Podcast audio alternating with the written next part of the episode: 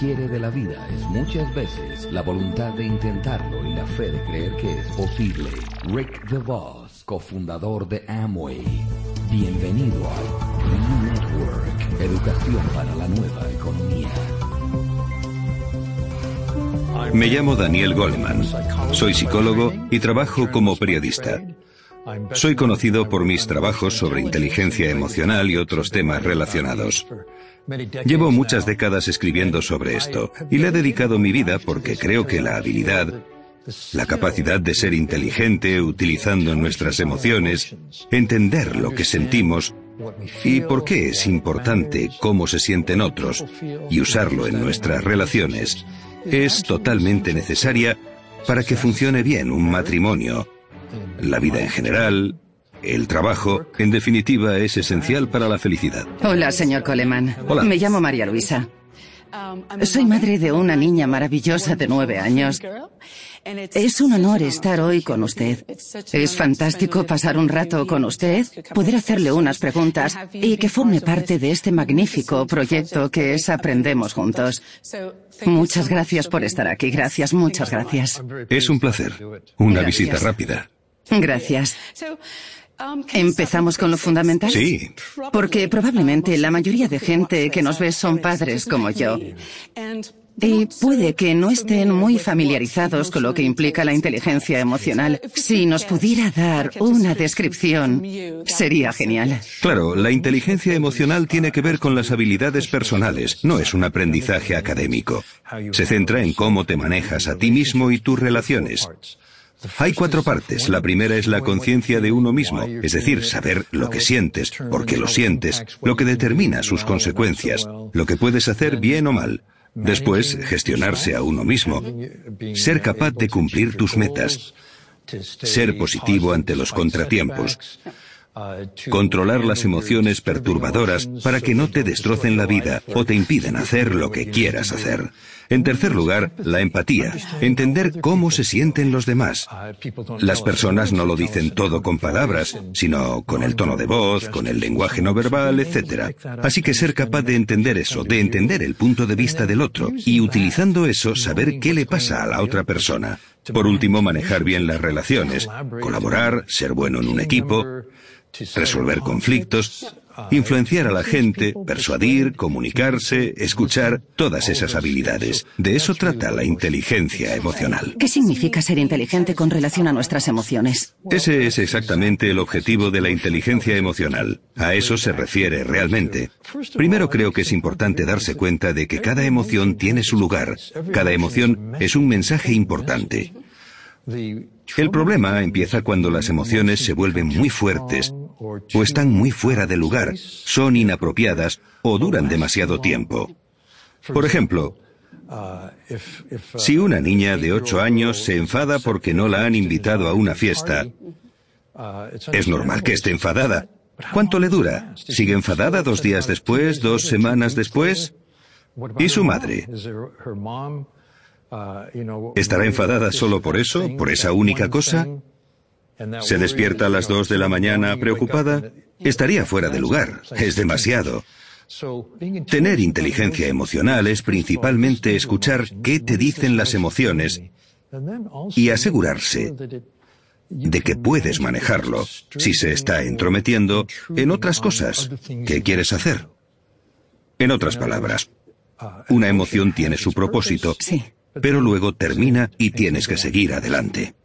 Es muy importante que los padres sepan esto. Y la gran pregunta es, ¿podemos enseñar inteligencia emocional a nuestros hijos? ¿Podemos reforzar su propia inteligencia emocional? ¿Cómo podemos hacerlo? Ya lo habéis hecho. Se hace desde que nacen, desde que coges al bebé, le ayudas a dejar de llorar y le calmas. Sí. Estás enseñando a su cerebro a calmarse, a que se le pase el enfado. En todo lo que haces con un niño le enseñas inteligencia emocional. Y el cerebro de un niño está hecho para observar atentamente a las personas, para aprender a ser un ser humano. Sí. Si eres padre, no puedes evitar enseñar inteligencia emocional. Los padres son los primeros profesores. Eso me lleva a algo importante que me pasa. No tengo el nivel de autocontrol emocional que me gustaría tener. Estoy intentando enseñarle eso a mi hija. Sí. Pero es algo que yo tampoco tengo controlado. Eso crea un caos en casa. ¿Cómo podemos manejar esto? No me rendiría. Porque, en cierto modo, eres un ejemplo para tu hija y sientes que no eres tan buen ejemplo como deberías ser. Puede que seas mejor de lo que piensas. Pero, por otra parte, puedes ayudar a tu hija a aprender a calmarse, a manejar sus emociones hablando con ella. ¿Por qué estás tan enfadada? Vale. ¿Por qué no haces algo que te guste? A cierta edad, eso la calmará. Sí. Preguntarle por qué siente celos de sus amigos, si se siente dolida porque no la han invitado. Son cosas que van a pasar. Puedes ayudar a que aprenda de ello, ayudarla a que entienda más cosas sobre sus propias emociones y también darle métodos. Quizás eh, respirar profundamente. ¿Así? Todo eso ayuda. Eso ayuda a los padres porque los hijos quieren aprender de los padres. Es verdad. Cada vez que intentas ayudar a tu hijo a manejar mejor las emociones, a empatizar mejor lo que sea, los estás ayudando. Genial. Esto me hace pensar en los colegios, porque lo que dices me hace pensar que los colegios se benefician del aprendizaje social y emocional. ¿Qué es el aprendizaje social y emocional? ¿Y qué beneficios tiene para las escuelas? Este aprendizaje usa los elementos de la inteligencia emocional, conciencia de uno mismo, autogestión, empatía, habilidades sociales, pero además añade la toma de decisiones, sobre todo decisiones sociales. Las transforma en lecciones para los niños apropiadas a su edad. Para los que tienen siete años, la lección de inteligencia emocional, de aprendizaje social y emocional, lo llamamos SEL, sería, imaginemos que piensas que alguien te ha cogido el lápiz. ¿Qué te ayudaría y qué no te ayudaría? Pegarle a otro no ayudaría. Preguntar si ayudaría. Pedir al profesor que intervenga. En otras palabras, los niños pasan por distintas situaciones y deciden qué es lo mejor. Algunas de las cosas que practican en estas clases es que en el aula hay un póster, un póster de un semáforo con la luz roja, la amarilla y la verde. Dicen, cuando estés enfadado acuérdate del semáforo, con la luz roja para, cálmate y piensa antes de actuar. Es genial porque enseña a los niños que no puedes controlar qué sentirás, cuándo o cómo de fuerte será, pero sí lo que haces después de sentirlo. Puedes parar, relajarte y pensar qué pasaría si haces una cosa u otra. La luz amarilla significa pensar todo lo que puedes hacer y cuáles serán las consecuencias. La verde, elige la mejor e inténtalo. En las escuelas con el método SEL lo utilizan con todas las edades, incluso con chicos mayores de 16 o 17 años. Piensan en cuáles serán las consecuencias porque les ayuda a tomar mejores decisiones en la vida. Son muchos y muy determinantes los datos que respaldan esto. Eh, demuestran... eh, hay un estudio hecho entre 750.000 estudiantes. La mitad tenían este tipo de enseñanza y la mitad no. Demuestra que los niños que habían practicado con el aprendizaje social y emocional eran capaces de manejar mejor sus emociones, se metían en menos peleas y discusiones, se comportaban mejor en clase, prestaban más atención y tenían menos problemas. Estos indicadores, que llamamos antisociales, todos han descendido. Y los indicadores prosociales han aumentado. Me encanta el colegio. Creo que alguien en el colegio se interesa por mí de verdad. No quiero saltarme las clases, quiero ir a todas. Esos han aumentado un 10%, los negativos bajaron un 10% y bajó más en los colegios en los que más se necesitaba, donde había más problemas. Esto es interesante. Las notas subieron un 11%. Ayuda a que los niños aprendan mejor. ¿Por qué? Por cómo está estructurado el cerebro. La parte que aprende es la corteza prefrontal y el neocórtex.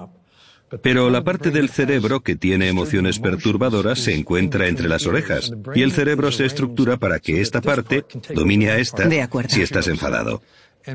Para los niños lo que más les desequilibra es lo que pasa en casa y lo que pasa con otros niños. Pero si aprenden a gestionar esto mejor, no les altera tanto. Toda emoción perturbadora es una distracción.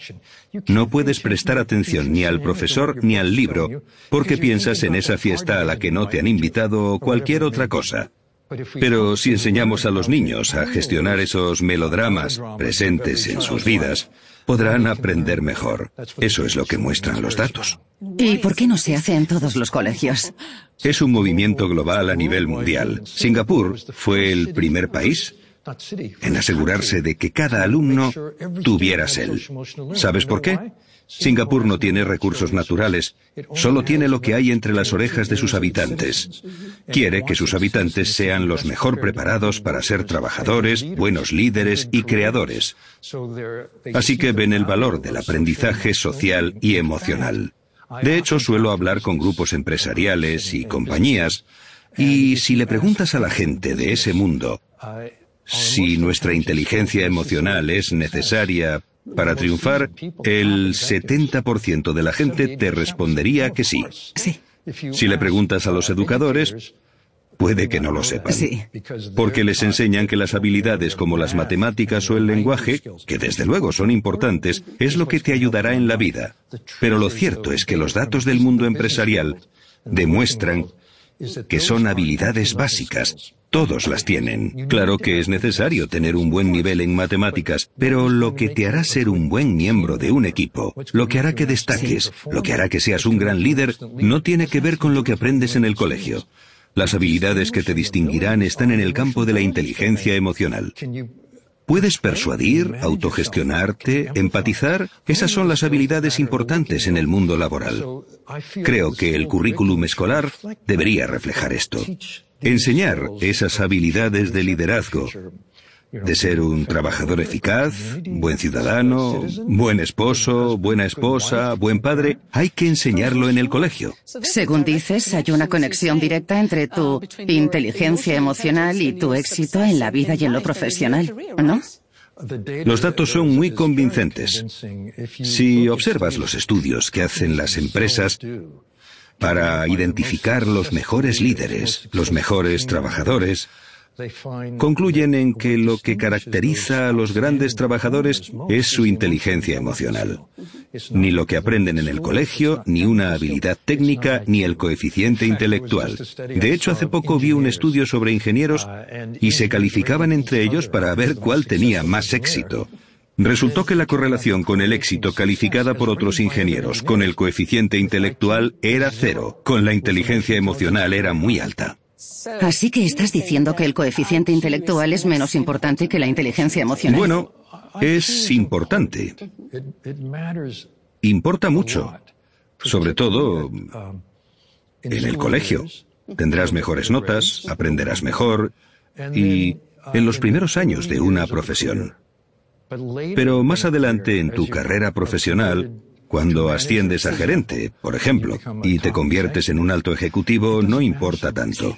Para ser un alto ejecutivo, tienes que tener coeficiente intelectual, lo que técnicamente se llama una desviación estándar sobre lo normal. Lo normal son 100. Una desviación estándar son 114 o 115, que resulta ser lo que necesitas para sacarte un grado avanzado, un máster en administración de empresas. Así que ayuda mucho. Pero una vez estás ahí, estás compitiendo con gente tan inteligente como tú.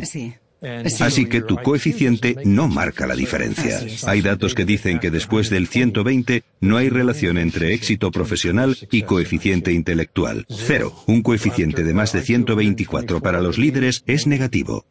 Es interesante. Muy interesante. Pero lo que no dice es que lo que importa está en el lado de la inteligencia emocional. Eso marca la diferencia.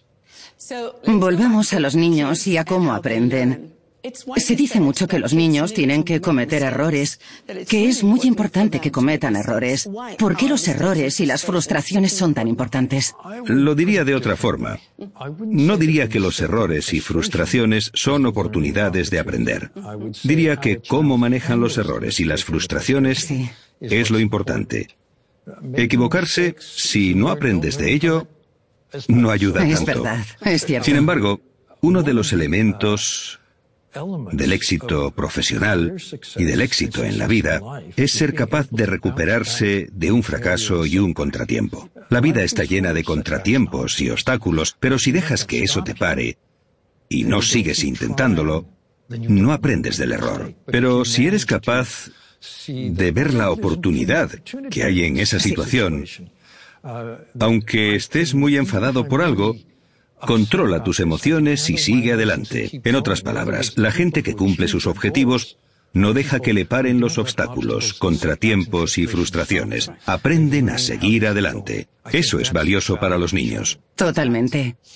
Has mencionado algo. Es una habilidad específica que siempre has destacado y dices que hay que reforzarle a los niños. Es muy interesante la concentración. Sí. ¿Cuál es su importancia y cómo podemos enseñarla? Primero, es la capacidad de prestar atención o ignorar las distracciones, poner atención en lo que quieres. No sacar el teléfono y jugar a un juego, no mandarle un mensaje a tu mejor amigo, no meterse en Facebook o lo que sea que hagan los niños hoy en día. Eso es una tentación, una seducción. Conversando un día con un compañero que estuvo en el equipo que inventó el primer iPhone, me decía, a los 20 años todos los ingenieros estábamos solteros. Lo intentamos hacer lo más atractivo posible. Ahora que tengo dos hijos, me arrepiento. Es muy importante que los niños sean capaces, sobre todo en este mundo lleno de distracciones tecnológicas, de poner la atención donde quieran, porque la atención es la base del aprendizaje. ¿Por qué no enseñamos atención en los colegios? Los datos demuestran que cuanto más puedas concentrarte, mejor aprenderás. Hay una forma de hacerlo. Estuve en una clase de niños de siete años en una zona muy pobre de Nueva York que se llama Spanish Harlem. Los niños de esa zona viven en viviendas de protección social. Hay mucha violencia, tienen una infancia muy difícil. Yo pensaba que la clase iba a ser muy caótica, pero me equivoqué. Estaban muy tranquilos y concentrados. Le pregunté a la profesora qué pasaba. Me dijo, pasa esto. Todos los días hacemos algo que se llama amiguitos de peluche. Cada niño coge su peluche preferido, se tumba en el suelo, se lo pone en la barriga y lo ven moverse al inspirar y expirar. Suben al inspirar y bajan al expirar. Eso es básicamente un entrenamiento para la atención, gimnasia para la mente. Conforme creces, trabajas con distracciones porque la mente siempre se distrae. A veces esto lo llamamos mindfulness. Es un gran avance tenerlo en los colegios. Cuando tu atención se dispersa, te das cuenta y te vuelves a concentrar. Eso ayuda a fortalecer los circuitos neuronales de la concentración.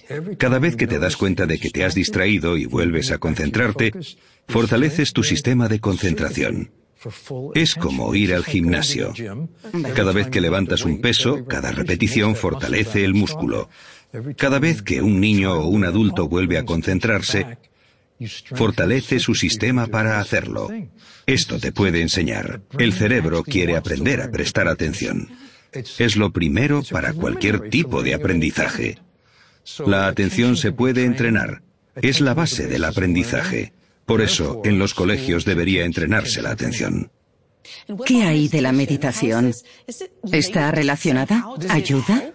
La meditación es un término genérico. La atención plena es la adaptación de los métodos clásicos de la meditación. Acabo de escribir un libro sobre la ciencia de la meditación, teniendo en cuenta los estudios académicos científicos. Y hemos encontrado que la atención plena o entrenamiento de la atención, prefiero ese término al de meditación, fortalece la concentración. En la época de la universidad, si practicas esto, resulta que obtienes mejores resultados en el examen de acceso a la escuela de posgrado. Tienes mejores notas. Si te preocupas por tus hijos, querrás que tengan esa capacidad. Sí, esto es algo realmente importante que hay que enseñar a los niños y es algo que debería enseñarse en los colegios. Se enseña lo que se conoce en ciencias como el control cognitivo. Es la habilidad de concentrarte en lo que quieres e ignorar las distracciones.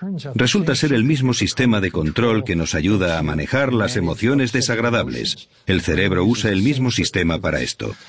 Que esos niños de 7 años se concentren en los peluches les enseña este tipo de control. Una de las pruebas más conocidas de control cognitivo es la prueba del marshmallow. Si no la conoces, deberías. Se llevó a cabo en la Universidad de Stanford. Uno a uno, unos niños entran en una habitación y ven una golosina grande y apetecible. Un dulce, creo que decís en español. Dulce. Lo dejan en la mesa delante del niño y el examinador dice, te lo puedes comer ya, pero si te esperas a que vuelva, te daré dos. Se va de la habitación y el niño se queda mirando, pensando qué hacer. Un tercio de ellos se lo comen al momento y el resto se esperan. Les siguen la pista.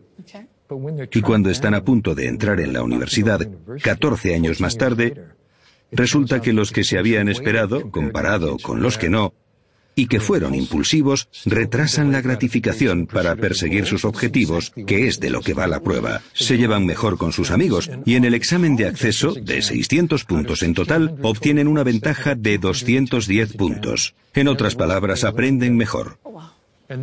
Todos eran niños cuyos padres habían ido a Stanford. Venían de familias con alto coeficiente intelectual. En Nueva Zelanda se hizo un estudio sobre el control cognitivo. Participaron niños de 4 a 8 años. Evaluaron su control, los volvieron a evaluar a los 30 años y descubrieron que el control cognitivo pronosticaba mejor el éxito económico y la salud a los 30 que el coeficiente intelectual en la infancia o la riqueza de la familia en la que has crecido. Esto significa que es una forma de ayudar a los niños más pobres a tener una vida más plena, porque pueden autogestionarse mejor. Está bien. ¿Por qué no enseñarlo a todos los niños? Claro. ¿Podemos hablar de la compasión? Sí. Porque vi tu charla de TED. Me sorprendió mucho porque tiendo a vincular la compasión con la caridad o con sentirse mal por otros. Pero lo enseñas de otra forma. ¿Cómo describirías la compasión con tus palabras? Creo que la forma más básica de pensar en la compasión es el sentido de un ejercicio que se encuentra en un estudio del Instituto Max Planck de Alemania para aumentar el sistema de compasión del cerebro. Es uno de los tres tipos de empatía. El primer tipo es la empatía cognitiva. Entender lo que piensas, ver tu punto de vista, significa que puedo comunicarme eficazmente contigo. El segundo es la empatía emocional. Sé cómo te sientes porque yo también lo siento. Y el tercero es la preocupación empática. Cada tipo utiliza una parte distinta del cerebro.